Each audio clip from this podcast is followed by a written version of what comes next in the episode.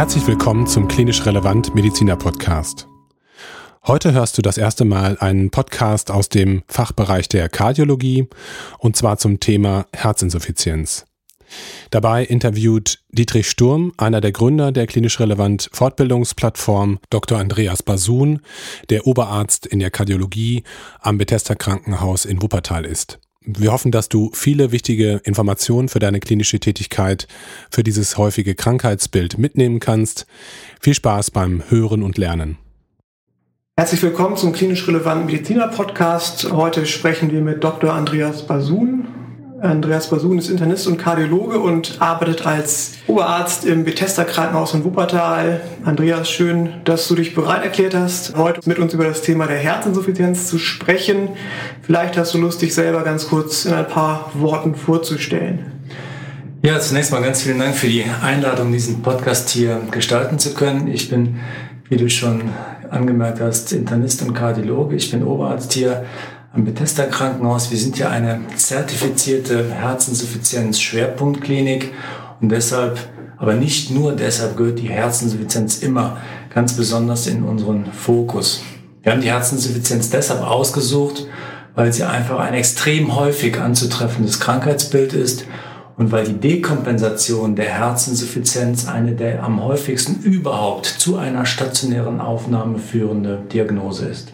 Du hast gerade gesagt, es ist sehr, sehr häufig. Das heißt, im Prinzip sollte jeder Arzt sich damit äh, zumindest basal auskennen. Wie würdest du denn den Stellenwert der Diagnose einer Herzinsuffizienz für den klinisch tätigen Arzt bezeichnen? Nun, den Stellenwert, den kann man eigentlich gar nicht hoch genug einschätzen. Zunächst mal ist es ein extrem häufiges Krankheitsbild. Zum anderen ist es ein Krankheitsbild mit einer häufig sehr schlechten und einer häufig auch unterschätzt schlechten Prognose. Unser oberstes Ziel muss es sein, die akute Dekompensation der Herzinsuffizienz zu verhindern. Wir können zwar häufig die Patienten im klinischen Alltag wieder rekompensieren, aber jede akute Dekompensation führt zu einer sukzessiven Verschlechterung der myokardialen Funktion und zu einer Verschlechterung der Prognose. Die kumulative Sterblichkeit ist häufig schlechter als bei vielen Malignomen, was nochmal die Wichtigkeit der Kenntnis dieses Krankheitsbildes verdeutlicht. Gibt es denn spezifische kardiale und nicht kardiale Ursachen, die das Auslösen einer Herzinsuffizienz begünstigen oder den Progress dann möglicherweise unterhalten und triggern? Nun, die verschiedenen äh, Ursachen einer Herzinsuffizienz sind extrem vielfältig. Ich will mich ganz bewusst mal hier etwas fokussieren auf die häufigsten Ursachen. Die mit Abstand häufigsten, bei uns hier in Deutschland häufigsten Ursachen einer Herzinsuffizienz sind einmal die koronare Herzerkrankung mit all ihren Folgeerscheinungen und Auswirkungen auf die myokardiale Funktion und die arterielle Hypertonie mit ihrer kardialen Manifestation der hypertensiven Herzerkrankung. Daneben unterscheiden wir dann noch eine Vielzahl von anderen wesentlich selteneren Ursachen. Wir haben dann einmal die große Gruppe auch der nicht ischämischen Kardiomyopathien. Wir kennen zum Beispiel infektiös bedingte Kardiomyopathien, auch toxische Kardiomyopathien, zum Beispiel Alkohol induziert, aber auch immer wieder zu sehen nach Zytostatika-Applikationen. Wir haben autoimmune Erkrankungen, die mit myokardialen Funktionseinschränkungen einhergehen können, verschiedene restriktive Kardiomyopathien, das heißt Speichererkrankungen, die dann im Wesentlichen zu einer diastolischen Herzinsuffizienz führen. Wir haben natürlich die große Gruppe der Arrhythmien, die eine Herzinsuffizienz triggern und unterhalten können.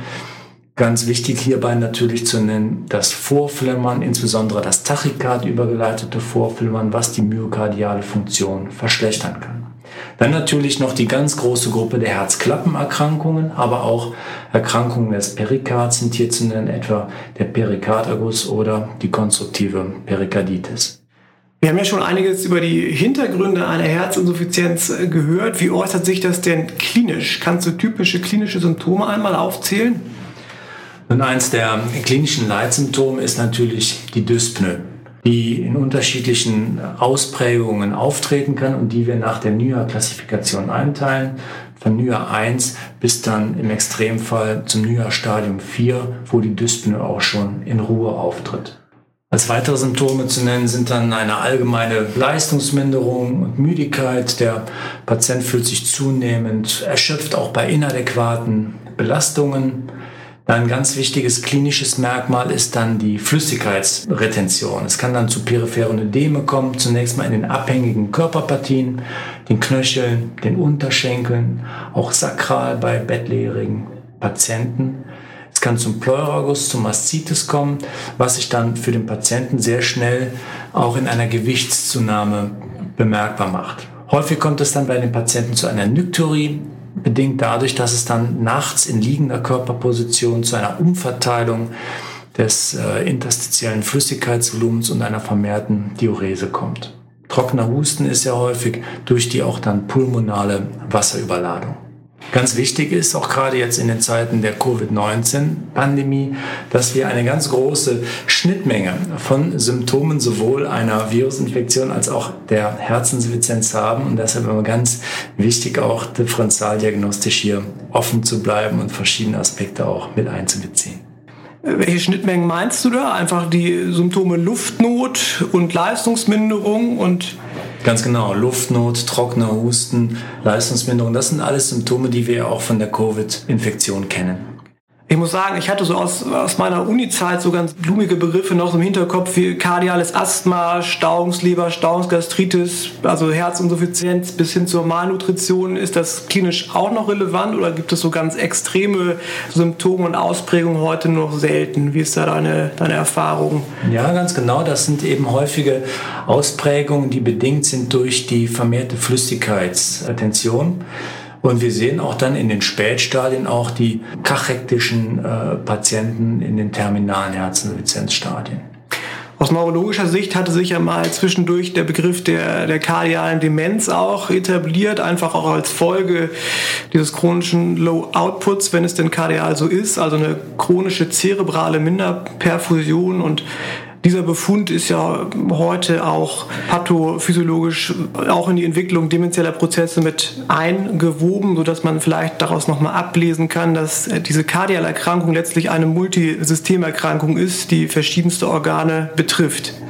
Nun haben wir in unserer Ambulanz einen Patienten mit den typischen Symptomen einer Herzinsuffizienz oder möglicherweise auch schon mit einer bekannten Herzinsuffizienz, die äh, dekompensiert ist. Wie wäre denn so der diagnostische Algorithmus, um dem Ganzen weiter auf die Spur zu kommen?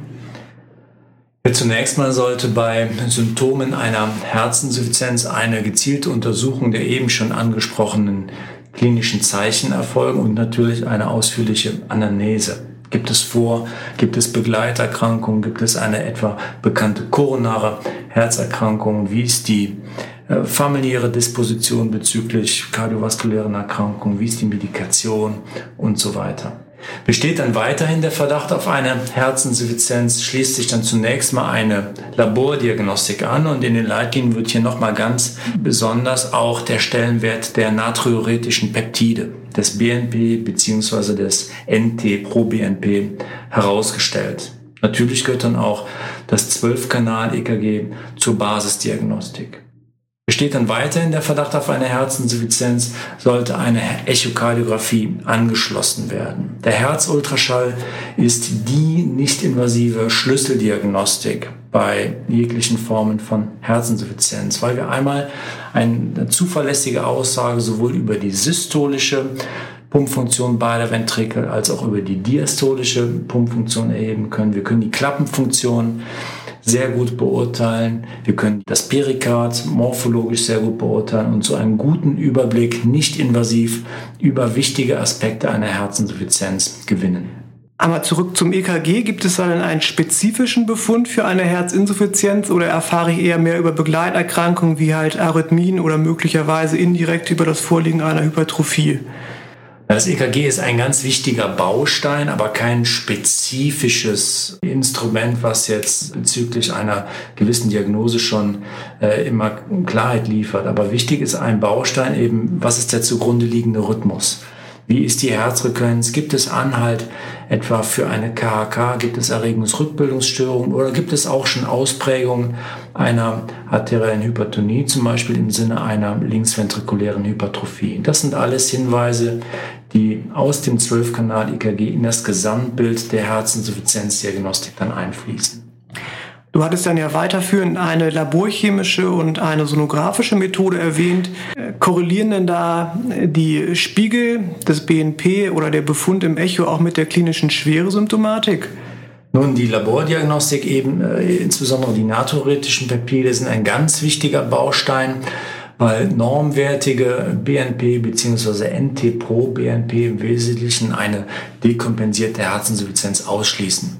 Ganz wichtig hierbei nochmal zu nennen, dass eine regelrechte Pumpfunktion in der Echokardiographie nicht das Vorhandensein einer Herzinsuffizienz ausschließt.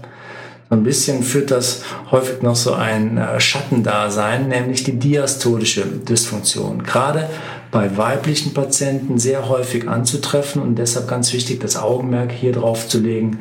Gute Pumpfunktion kann trotzdem bei einer diastolischen Dysfunktion mit allen den eben schon genannten Zeichen und Ausprägungen einer Herzinsuffizienz einhergehen. Du hast uns ja schon geschildert, die Herzinsuffizienz ist eine häufige Erkrankung mit einer erheblichen sozioökonomischen Bedeutung. Das heißt, diese Erkrankung wird auch intensiv beforscht und dementsprechend hat sich jetzt auch eine neue Version der Leitlinien ergeben. Was sind da wesentliche Änderungen? Was jetzt neu ist in den neuen Leitlinien, ist, dass wir die Herzeneffizienz neu einteilen und zwar anhand der Pumpfunktion.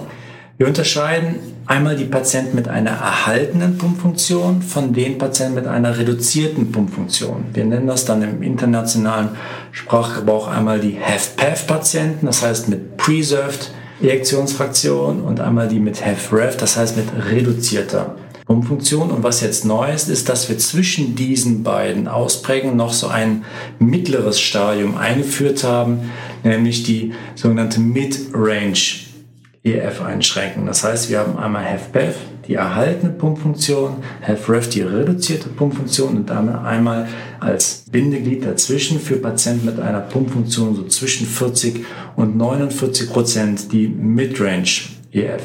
Warum hat man diese neue Einteilung gewählt?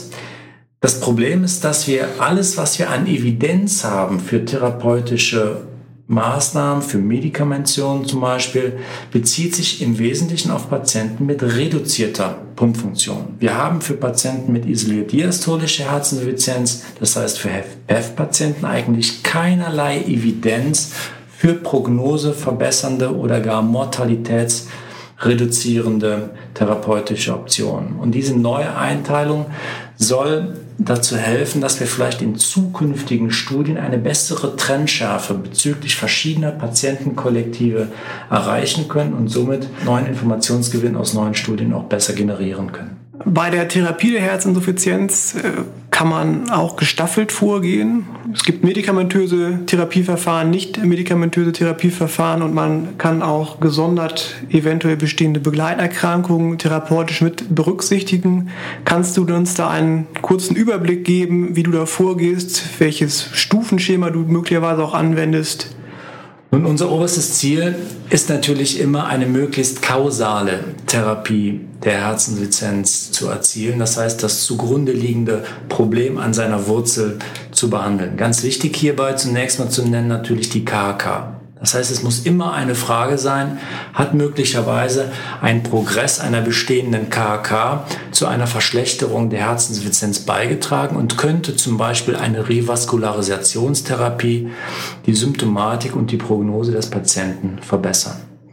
Gibt es zum Beispiel Vizien, die wir behandeln können? Auch die äh, Vizienbehandlung ist etwas, was immer mehr auch interventionell und perkutan geschieht. Und wir haben hier viele neue Therapieansätze, die man immer bei unseren Herzinsuffizienzpatienten prüfen sollte, ob es sinnvoll ist. Arrhythmien haben wir natürlich immer im Blick. Gibt es zum Beispiel Optionen, ein Vorflimmern zu kardiovertieren, möglicherweise sogar interventionell zu abladieren um den Patienten besser helfen zu können. Begleiterkrankungen sind ganz wichtig. Du hast es schon angesprochen. Gibt es zum Beispiel Anämie? Wir haben viele Daten, eben, dass zum Beispiel die Eisensubstitution bei Herzinsuffizienzpatienten einen Benefit erbringen kann. Ein ganz wichtiger thematischer Bereich der Herzinsuffizienztherapie, der häufig auch so ein bisschen ein Schattendasein führt, ist die nicht medikamentöse Therapie. Aus meiner Sicht ganz wichtig ist es, den Patienten zu schulen. Wir wissen, dass der Verlauf einer Herzinsuffizienz im Langzeitverlauf immer dann günstiger ist, wenn der Patient seine Erkrankung versteht.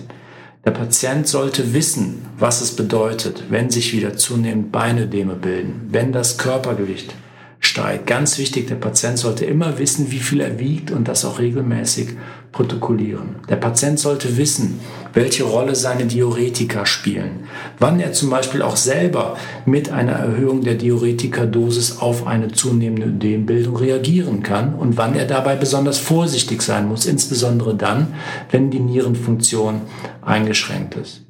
Wir sollten den Patienten schulen, was zum Beispiel an körperlichem Training und an Lebensstilmodifikation positive Effekte bringen könnte.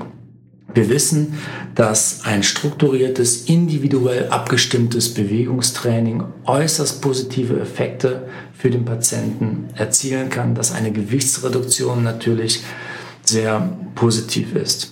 Was die medikamentöse Therapie angeht, haben wir natürlich die schon seit vielen Jahren bekannten Basistherapeutika.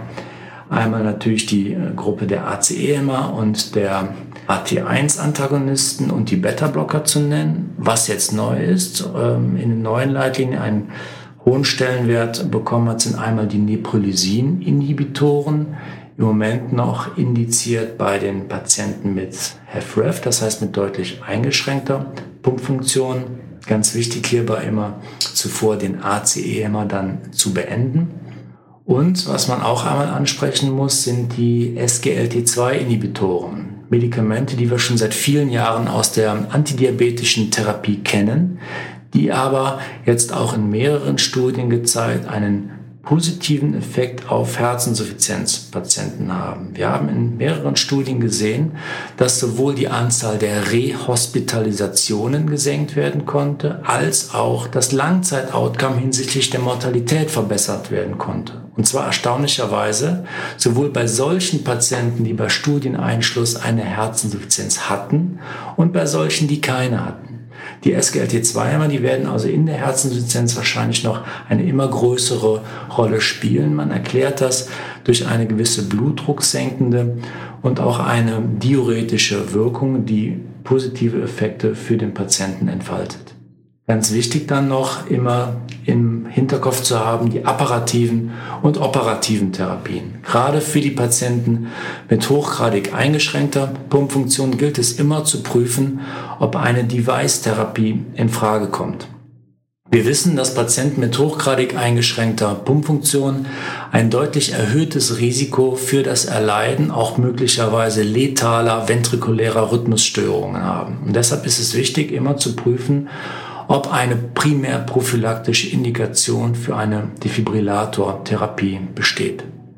Für Patienten mit deformiertem, mit sehr breitem QRS-Komplex im Sinne eines Linksschenkelblockes gilt es zu prüfen, ob eine kardiale Resynchronisationstherapie, eine sogenannte CRT-Therapie, dem Patienten helfen kann. Wir wissen, dass beim Herzinsuffizienz die Asynchronität zwischen rechtem und linkem Ventrikel hämodynamisch ungünstig ist und dass die Resynchronisationstherapie auch hier positive Effekte für den Patienten entfalten kann. In den terminalen Stadien dann natürlich ist immer zu prüfen, ob der Patient an ein entsprechendes Zentrum angeboten werden sollte, etwa für die Implantierung von Assist Devices oder perspektivisch dann auch für die Listung zu einer Herztransplantation. Ja, lieber Andreas, ganz herzlichen Dank für deine Zeit und für deinen umfassenden Überblick. Es war ein Interview mit etwas erschwerten Bedingungen, weil wir zwischendurch einen kurzen Stromausfall hatten und im Dunkeln saßen.